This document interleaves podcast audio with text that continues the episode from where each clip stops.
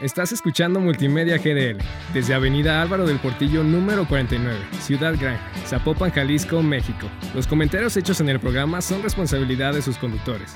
Multimedia GDL. Si no es aquí, no es en ningún lado. Disfruta del deporte al alcance de tus manos. En Deportivo Panamericano. Comenzamos. Hola, buenas tardes a todos. Nosotros somos Cristian Yanis y César Serrano y les damos la bienvenida a este nuevo capítulo de Deportivo Panamericano. Le enviamos un saludo a Yasmin Arias que nos ayuda con la edición del programa y pues como siempre aquí con mi amigo, compañero eh, Yanis, ¿cómo andas? Mi estimado César, todo bien, todo bien.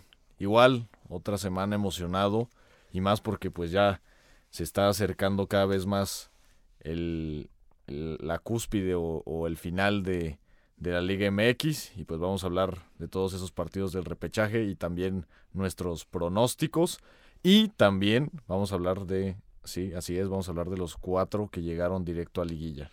Así es, como mencionamos un poco el capítulo pasado, pues como en todo el mundo las ligas están llegando a su fin y pues afortunadamente o desafortunadamente como quieran verlo, pues en México tenemos esta emocionante fase final que empieza esta semana, este fin de semana con el repechaje y pues si quieres vamos viendo de partido por partido. el, primer el primer juego va a ser entre León y el Atlético de San Luis, que si lo analizas como...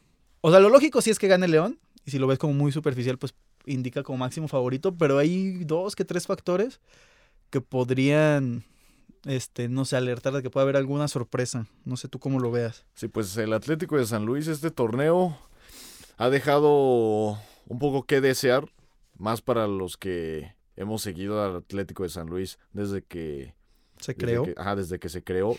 Porque, pues, por ejemplo, la temporada pasada tuvieron a, a Berterame y han tenido a grandes goleadores que, pues, los han llevado a, a clasificarse en buenas posiciones. Este año, si, si no ha sido tal cual un año malo, bueno, un semestre malo, perdón, pero sí han dejado un poco, como, como que, un poco que desear eh, han dejado a un lado ese Atlético de San Luis que siempre era un rival, y más en el Alfonso Lastras, un rival complicado.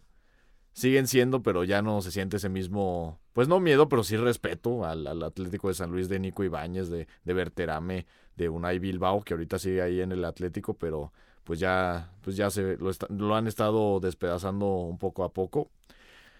Y sí, como dices, el León es favorito, los Larca Boys se, se enlistan como favoritos para esta eliminatoria. Sin embargo, obviamente para todos los que, que, que, vemos mucho fútbol y seguimos este, este deporte y esta liga, sabemos que, que este tipo de partidos son partidos con trampa, porque son equipos que, les, que se pueden competir entre sí con diferentes armas. Por ejemplo, estaba leyendo la semana pasada, creo que Barovero es el portero que más, eh, que más despejes o que más atajadas ha hecho en, todo el torneo.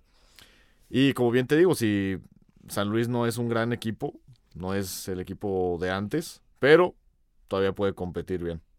Sí, mira, si lo vemos así como te digo, como así frío, pues León tendría que llevarse el partido fácilmente, digo, como visitante, digo, recordemos que el juego se va a jugar a partido único ahí en, en el No Camp, este, y San Luis como visitante solo registró 4 de 27 puntos, siendo el número 12 de la tabla. Por otra parte, León registró 17 de los 27 que disputó de local.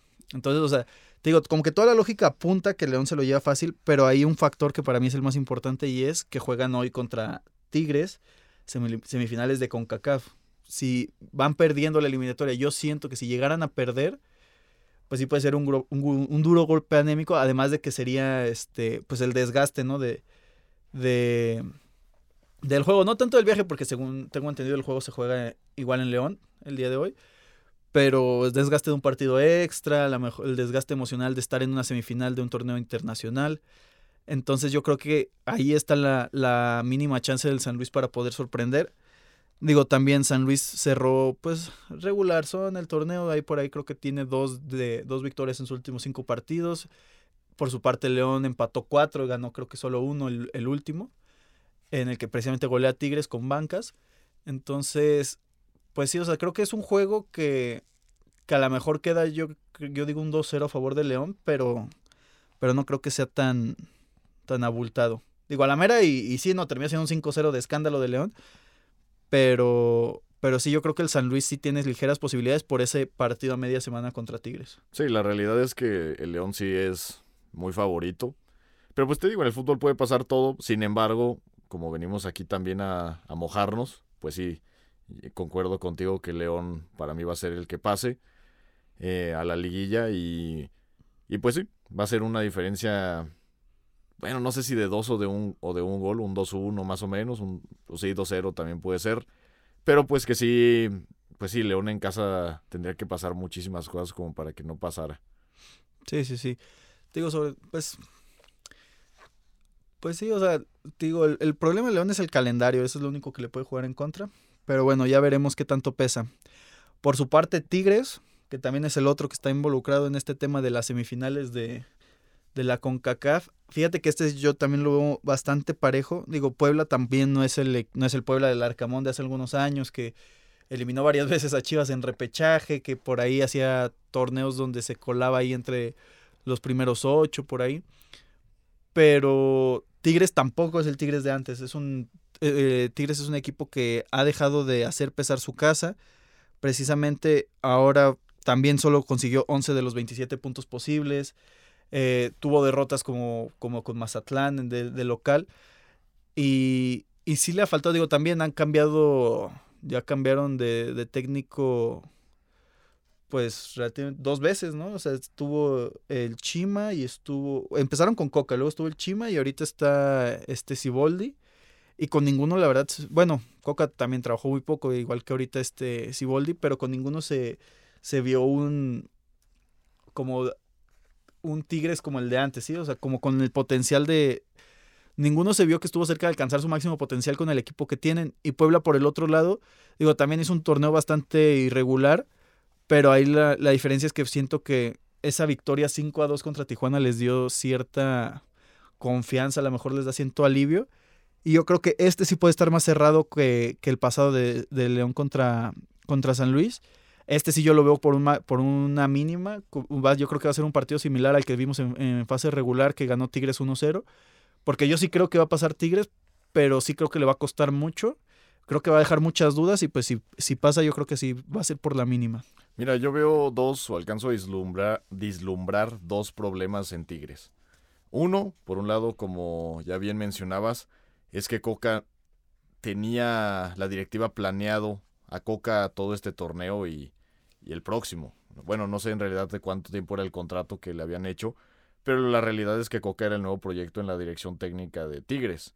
¿Cuál fue el problema? Pues que Coca se fue a la selección y dejó al equipo pues varado. Después llegó el Chima Ruiz y pues no, la verdad se vio que le quedó grande la yegua al Chima y a su cuerpo técnico eh, comandado también por, encabezado también como asistente Hugo Ayala, que pues era uno, o es un hombre de institución que conoce muy bien a Tigres, pero aún así no, no supieron cómo armar bien el equipo y no supieron cómo complementarlo y cómo equilibrarlo. Después llegó Siboldi, que aceptó el trabajo restando nada más, creo que cuatro partidos. Eh, comenzó dando una impresión buena, después perdió, luego ganó y después perdió. Entonces, pues la realidad es que este Tigres está mal manejado desde que Coca se fue. Pero también veo otro problema, que es que el equipo ya está muy viejo. O sea, ya necesitan rejuvenecerlo. Pero, eh, bueno, es que he escuchado muchas teorías que dicen que Tigres ya jamás va a volver a hacer lo mismo, porque las piezas que pilares que llevaron a este Tigres a hacer lo que eran, pues ya, pues el padre tiempo no perdona y Guiñac se está haciendo viejo, Nahuel se está haciendo viejo, Guido, eh, Guido, Rod Guido, Rodríguez, Pizarro. no, perdón, Guido Pizarro se está haciendo viejo. Y todas las piezas fundamentales pues ya van a ir saliendo de la institución. El problema es que tienes que encontrar jugadores con esa personalidad, con esa hambre de ganar y con ese talento que puedan sustituirlos, pero la realidad es que no hay. Sí, pues ahorita los jóvenes que tienen son pues Diego Laines. Sí, este, no, y Laines está dejando muchísimo que Sí, desear. pues justo en la semana lo criticaron de que no estaba ni para la Liga de Expansión, ¿se lo viste ese video? sí. Entonces, este, pues ahí la prensa regia ya también lo está criticando. Eh, pero pues también eh, ficharon ahorita que a, al uruguayo Gorrearán, También. Sí, a Fernando Gorrearán por o 15 sea, millones de dólares. Tienen al diente, o sea, sí, yo siento que sí se está haciendo viejo, pero también lo que tienen o el talento que tienen no lo han sabido aprovechar. Digo, hace un año, año y medio tenían a, Leo Fernández, el que ahorita es este ídolo en Toluca, y también poco nada de oportunidades le dieron. Entonces yo creo que si yo sí creo que Tigres no va a volver a ser el equipo eh, intrascendente que era antes de, de esta época dorada, pero yo lo veo como un a lo mejor un, un Toluca que tuvo su, su, época dorada y ya de repente lo ves que, que por ejemplo, como ahora que está en cuarto lugar. O sea, lo ves siendo eh, contendiente, pero ya no va a ser ese equipo dominante. O sea, yo ya no creo que recupere ese, esa jerarquía en la liga. Yo creo que ya va a pasar a ser un equipo, no del montón, pero de los que, de los animadores que sí son, o sea, que sí le meten sazón, pues, o sea, un equipo que no es invencible, pero o sea, de repente compite, ¿no? Tengo un Toluca, un Santos, que tienen años buenos, años malos y son irregulares. También hay que hablar de, de los fichajes que hicieron los Tigres al inicio del torneo, que han dejado muchísimo que desear, no nada más Diego Laines, también Nico Ibáñez. Allá en Monterrey se quejan muchísimo que desaparecen los partidos. Pero en general, ¿no crees que es un problema de Tigres que no saben administrar a sus delanteros? Porque no es la primera vez que les pasa. También en su momento se llevaron a Carlos González cuando estaba en un gran nivel en, en Pumas. Y también llega a Tigres y no puede, no, no pueden adaptarse. Entonces yo, yo siento que si ya te has llevado dos veces al campeón goleador y no lo sabes adaptar, yo creo que ya es un problema de que también no se gestiona bien ese tema. Yo creo que más bien... Porque es que, mira, el centro delantero es Guiñac. Entonces, para que alguien lo mueva de ahí, está en chino. Sí, exacto. Yo creo que el pues, problema está... No puedes esperar que, que Nico Ibáñez en tres minutos te meta cinco goles. Sí, el problema yo creo que está ahí, justo en, en Guiñac.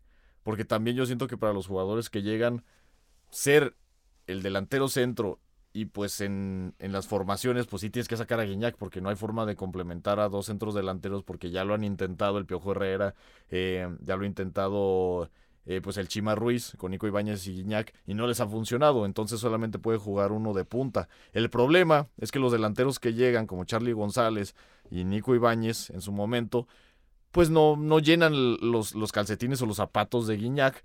Yo siento que sí, en parte es como tú mencionas, que a lo mejor no han sabido cómo acomodar a, a los delanteros, pero también porque los mismos delanteros, yo sí siento que es más un tema de, de personalidad y que no pueden o que no se sienten capaces de llenar ese hueco que estarían supliendo de Guiñac. Sí, sí, debe ser algo mental. Digo, también si llegas y tienes enfrente a, una figura de nuestro fútbol como Guiñac y vienes de ser la estrella de, del Pachuca o de Pumas, donde tú eras una de las máximas estrellas y ahora pasas a ser un, a un segundo plano, pues a lo mejor entras ya como con cierta presión extra, ¿no? De cubrir, como tú dices, a Guiñac, que, que la verdad por, por, por, varios años ha hecho lo que ha querido con nuestra liga, ¿no? Sí.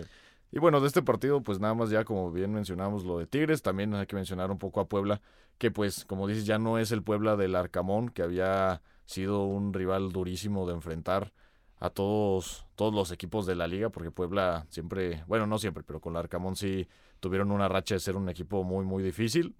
Ahorita el Martín Barragán, el bombardero, lo está haciendo bien, increíblemente, que un delantero, pues chaparro, pues un delantero de unos 74 creo, haya metido tantos goles. También Anthony Silva lo está haciendo bien la portería, y pues es un Pachuco, digo, un Pachucón Puebla, eh, pues mediocre pero este Tigres también es muy mediocre. Entonces, sí, damos por favorito a Tigres, sin embargo, por muy poco. Y puede pasar Puebla perfectamente. Sí, concuerdo. Digo, Puebla que todavía tiene algunos rastros, unos restos, perdón, de, de lo que llegó a ser. No creo que se les haya olvidado cómo jugar, ni mucho menos. Entonces, sí le pueden meter una sorpresa, pero. Digo, una sorpresa, un susto, perdón, pero no creo que den la sorpresa. Eh, ahora pasando al siguiente, a tu máquina. Ahora sí, se viene lo bueno. tu máquina contra los rojinegros del Atlas, en lo que para mí es el juego más interesante, más entretenido y, más parejo de los dos. Yo creo que aquí, bueno, a mi forma de ver, no hay un, un favorito muy claro. Digo, sí, se marca que es Cruz Azul, por, por la posición en la tabla, se marca que. Eh, pero. No sé, yo. A mí Cruz Azul me da una espita. Digo, a mí a mí que más me gustaría que pasara Cruz Azul, ¿no? Porque Atlas no quiero que gane nada, ni las canicas. Pero. Pero no sé, Cruz Azul se me hace que es un equipo que. Que sí ha cambiado con, con el Tuca, pero le falta trabajo y le falta manejo de partido. Digo, le remontaron, si no mal recuerdo, cinco partidos durante la temporada regular. Este, les cuesta mantenerse. Una vez que se van adelante del marcador, les cuesta mantener esa ventaja. Y han perdido contra todo tipo de equipos. Han perdido contra Monterrey, eh, con marcadores como 3 a 2. Han perdido contra Mazatlán, marcadores 3 a 1. Han perdido contra América, han perdido contra Chivas. De igual manera, ahorita contra Santos, no, porque pues Santos, la verdad, esta temporada ha sido una lágrima. Pero ibas ganando 3-0 y al 87 te meten el 3-1, al 90 te meten el 3-2. Y si el partido dura 5 minutos más, hasta te empatan el partido. Y Atlas, por su parte, empezó muy mal con Mora, empezó de bastante mal, pero me parece que a raíz de esa remontada contra el Olimpia en CONCACAF, les dio un empujón hacia arriba, hicieron un gran clásico tapatío y de ahí han venido de que, o goleando, remontando partidos. Quiñones está echando el equipo al hombro, Quiñones está siendo para mí el mejor jugador de la liga, o por lo menos top 3 de la liga. Y este, nada, top 2 te lo pongo, top 2 de la liga. Y me parece que, que eso le va a terminar este, costando al Cruz Azul. Me parece que va a ser un partido en el que sí Cruz Azul a lo mejor se vaya adelante al marcador, pero para mí Atlas termina pasando por mal manejo. ¿Para ti Pero- va a pasar Atlas? Para mí va a pasar Atlas. No, pero dilo aquí. Te lo estoy Y diciendo aquí. a los ojos. Te sí. estoy viendo a los ojos. O sea, te lo digo aquí. Digo, no puedo predecir el futuro, ni mucho menos, pero yo veo a que pasa el rojinegro. Pues estás muy mal, César, la verdad. Yo creo que ya vamos a dejar de hacer este. No, no te creas. Pues mira, sí es una eliminatoria muy pareja, la verdad. Los dos llegan más o menos en condiciones similares. Como bien decías, Benjamín Mora al principio no le. no hallaba o no encontraba la forma de hacer un planteamiento eh, de un Atlas reconocible. Sin embargo, ahorita ya estos últimos partidos, pues ha hecho un, un conjunto competitivo, que no es el gran Atlas de Coca, pero es un conjunto que compite y compite bien. Con- en el partido de liga regular contra Cruz Azul se vio un Atlas bien, un Atlas bueno. También eh, yo uso los partidos, por ejemplo, para medir el nivel del Cruz Azul, mm, uso los partidos que han jugado contra los grandes equipos. El partido contra Monterrey perdieron 3-2, pero era con el Potro Gutiérrez, entonces pues eso no cuenta. El partido contra América ya era con el Tuca Ferretti y perdimos 3-1. La realidad es que teníamos un expulsado y estábamos dominando, no dominando el partido, estábamos bien plantados a lo que queríamos jugar y teníamos 1-0 de ventaja. Si nos hubieran expulsado, más bien, si no nos hubieran expulsado a Michael Estrada, a lo mejor hubiéramos perdido igual, sin embargo, esa, mi sensación era de que o empataban o Cruz Azul se lo llevaba. Luego contra Chivas, íbamos 1-1 hasta que Chuy Corona tuvo ese error de, pues, de no saber despejarla de, de niño, de, de, de inexperto, de amateur, y ganó Chivas 2-1. ¿Eso es malo? Sí, porque perdimos, pero también son rivales muy fuertes. Y América. Mazatlán también me vas a decir que... Ah, bueno, ese sí fue un tropezón, pero pues tropezones ten- tenemos todos y tienen hasta el Real Madrid, el Barcelona perdió contra el Rayo Vallecano, el Madrid ha perdido contra equipos muy malos y no significa que esos equipos sean mejores que el Madrid o el Barça, solamente significa que tuvieron una mala tarde. Ahora, lo que yo pienso de esta eliminatoria es que sí es muy pareja, va a ser en el Azteca, pero yo creo que sí pasa Cruz Azul con un marcador de 3-1, unas do- unos dos goles de diferencia. El Tuca es el experto, es el amo de las liguillas, de los torneos cortos, de las eliminatorias a matar o morir. Este Cruz Azul, defensivamente, los últimos tres juegos se ha visto mal, sí, pero en el panorama completo con el Tuca es cierto y es una realidad que el Cruz Azul ya es un equipo defensivamente mejor. Ahora, estos últimos juegos, como bien mencionaba, sí se ha visto mal Cruz Azul atrás, se ha visto desordenado, desconcentrado.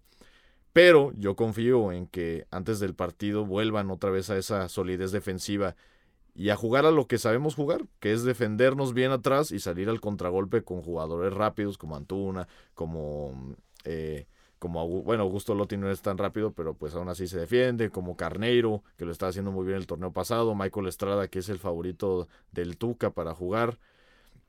Entonces, eh, Cristian Tabó, ojalá pueda regresar a su nivel. Entonces, pues sí, es una, un partido, una eliminatoria pareja. Sin embargo, yo voy con el Cruz Azul, tirando de corazón, pero también tirando de argumentos futbolísticos. Pues mira, yo te digo una cosa. Le metieron tres al Santos, pero la verdad Santos es la peor defensa del torneo. Y casi los empatan. Les remontó el América, les remontó Chivas.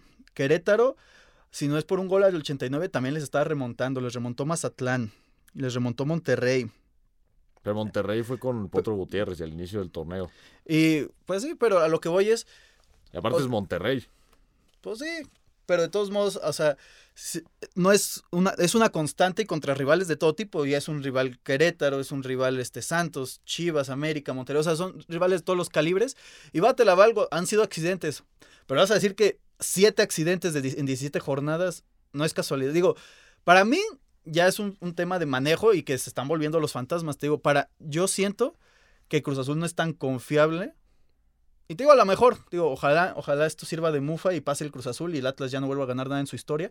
Pero este. Pero no sé, o sea, algo, algo no me da. Me recuerda, digo, a ese Cruz Azul que. que. que no importa si iba ganando 3-0 al minuto 90. Todavía, te, todavía sabías que la podían. Este. que podían regalar el partido. Entonces, no sé, o sea, sí tienen argumentos para ganar, pero creo que. que. Pues sí. O sea, creo que los fantasmas del pasado y su historia en los últimos años lo, van a terminar este, traicionando. Mira, yo nada más para terminar este, el análisis de este partido voy a decir dos cosas. Uno, que el sábado en el Azteca Cruz Azul va a ganar y va a pasar, y lo firmo ahorita, a miércoles 3 de mayo.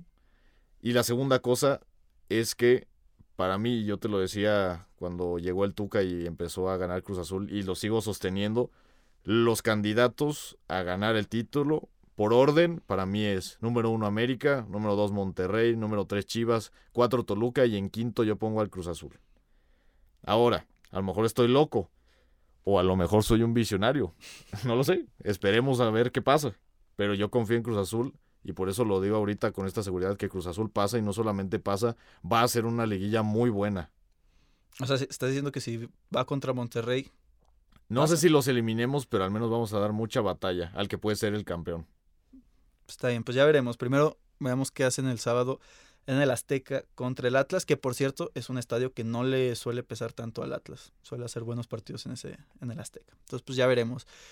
Pero bueno, finalmente el Pachuca contra Santos, que es un Santos que no tiene que, que no tendría que estar aquí, si no es porque Querétaro este mm, tiene problemas de descenso, pues Santos ni figuraría en esta en estas instancias. La verdad es que hizo un torneo tristísimo, nomás porque hay planteles mucho peores, como Mazatlán, como Juárez, como Necaxa, que ahí le, le salvan medio las papas y lo maquillan.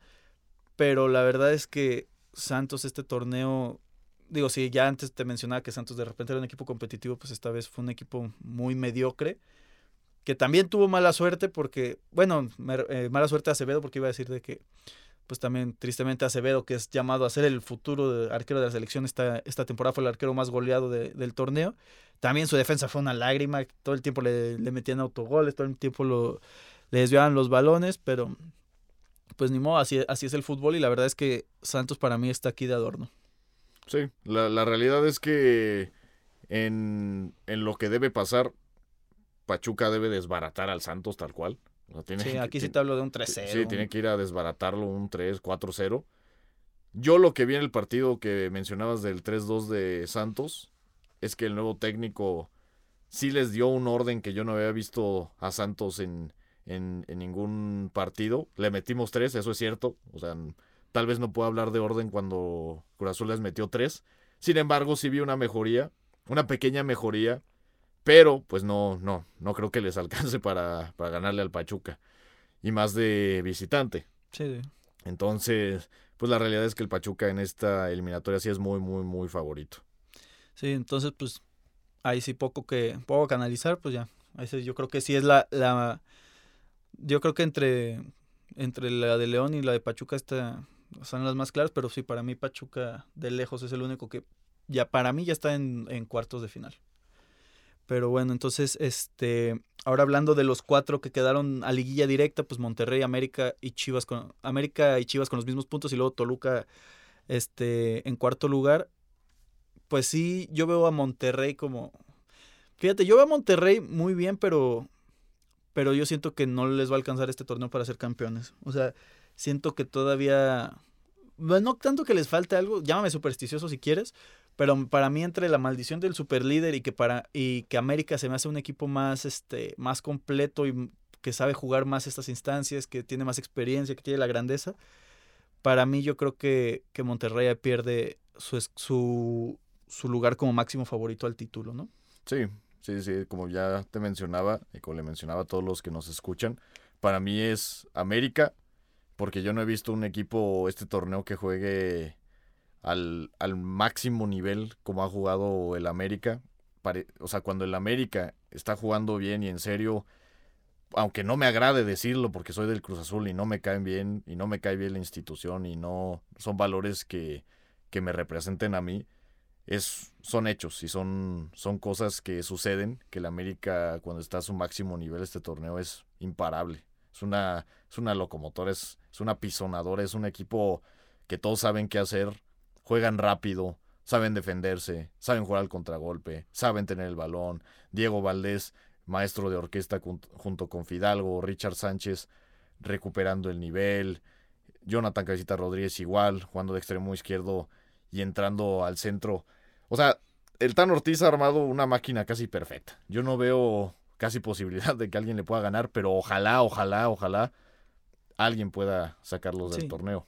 Sí, acá la ventaja que le veo es que América yo ya lo veía como máximo candidato al título desde torneos pasados, pero pues, pues luego cometen errores como contra Toluca en el, precisamente en el torneo pasado en semifinales, que los tenían echando fuera, entonces yo creo que esa es la gran ventaja, que Tan Ortiz ya haya jugado, si no me equivoco, tres liguillas, tres liguillas, ya sabe de qué va, ya sabe qué errores ha cometido, me parece que ha aprendido y eso es para mí lo que lo hace más peligroso. Y fíjate que si no fuera por el clásico, sí te pondría Chivas a la par del América, porque de hecho si lo ves, Chivas es el equipo que llega, que cerró mejor el torneo. Creo que cosechó cuatro de cinco victorias. Es el único equipo que lo hizo. Tiene los mismos puntos que el América. Y la única razón, hay dos razones, más bien no es única. Las únicas dos razones por las que veo a Chivas, más, bien por las que no veo a Chivas como candidato al título, porque para mí candidatos al título solo hay dos, Monterrey y América.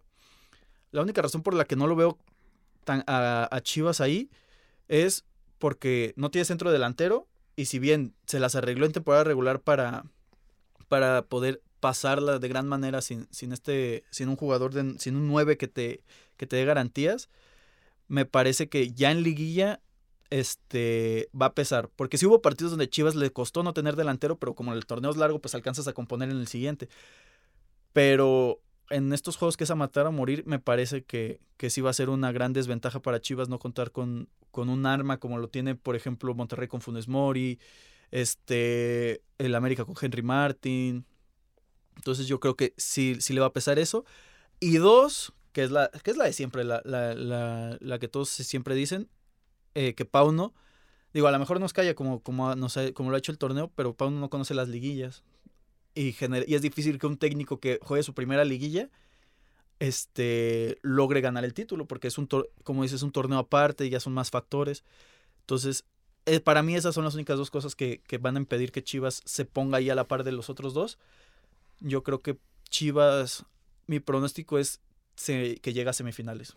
Porque probablemente, digo, como ya he hecho esquemas ahí, bosquejos, de lo que se puede dar, de las situaciones que se pueden dar, eh, pues probablemente pueda ser un Chivas América en, semifinales. Y yo creo que si se llega a dar un encuentro directo contra América, sí, sí terminarían pasando el equipo del Tano. Pero tenle confianza a tu equipo. Le tengo confianza, pero también hay que ser. orgullo en el No, pues qué más quisiera yo. Digo, a lo mejor no sabes si estoy haciendo aquí la mufa y terminas ah, ganando, terminando ganando la 13.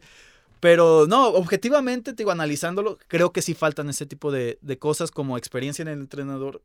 Que digo, ya nos ha demostrado que puede hacerlo, entonces a lo mejor ahí no tanto, pero sí creo que en liguilla sí necesitas un jugador que te marque esa diferencia, que complemente, porque si tienes al Pocho Guzmán y tienes a Alexis Vega, pero necesitas a alguien que esté ahí, que sea el 9, que, que, que te termine resolviendo el partido, porque, digo, si algo le pasó a Chivas es que falló demasiado en este torneo.